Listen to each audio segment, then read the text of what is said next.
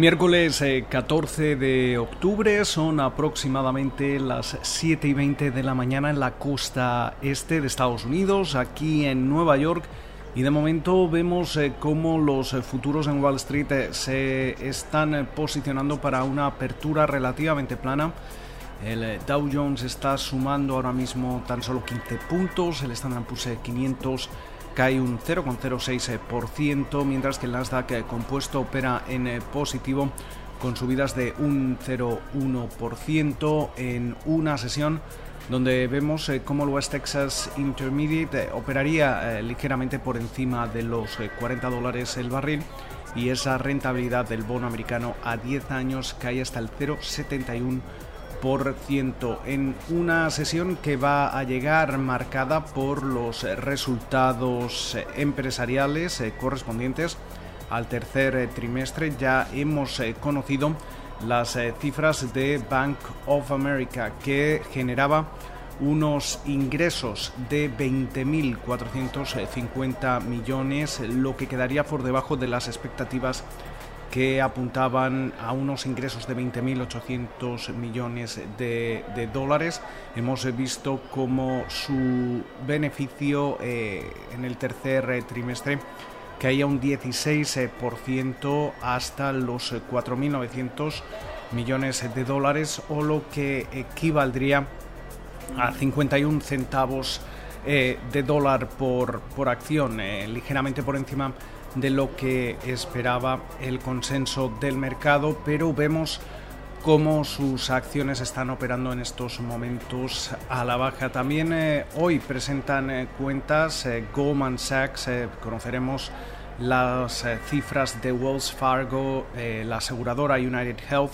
y al cierre de la jornada también le va a tocar el turno a la aerolínea United Airlines. mientras tanto,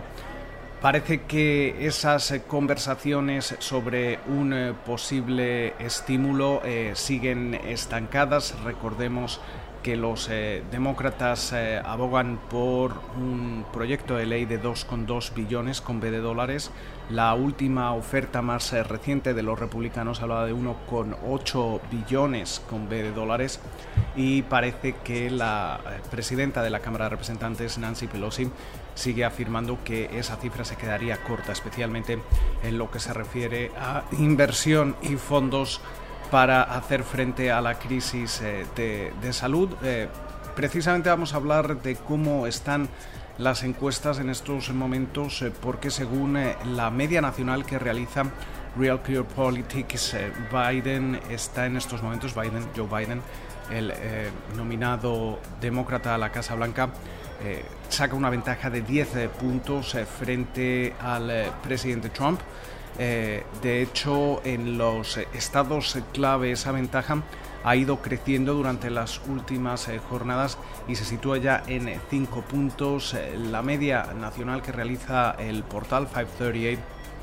sitúa la ventaja general aún más allá de los 10 puntos en 10 con 5 puntos para ser exactos en una jornada en la que también vamos a estar atentos al mensaje que ofrezca la directora gerente del Fondo Monetario Internacional, Cristalina Georgieva, que habla hoy en Washington. Eh, tenemos eh, que recordar cómo el fondo ya daba a conocer el martes esas eh, perspectivas de crecimiento mundial mejoraba ligeramente esa contracción para la economía global hasta el 4,4% este año y proyectaba un crecimiento del 5,2% para el año que viene. Eso sí, todavía eh, la recuperación va a ser inestable, va a ser eh, desigual y seguramente podríamos eh, tardar todavía años en superar, volver en cierta forma al camino previo a la, a la crisis. Destacar también cómo pesan en el mercado los anuncios de Eli Lilly y de Johnson Johnson. Eli Lilly anunciaba el martes por la tarde que ponía una pausa o ponía en pausa ese tratamiento con anticuerpos para el coronavirus. Y previamente Johnson Johnson eh, también eh, dejaba en pausa esas investigaciones sobre la vacuna debido a, que registraba un, evento adverso. Todo ello ya se dejaba eh, cotizar durante la jornada del martes, aunque podría continuar durante la sesión de hoy, con lo cual seguimos eh, viendo muchas eh, referencias, esperamos que pasen ustedes una feliz jornada y como de costumbre nos volvemos a escuchar durante la mañana del jueves.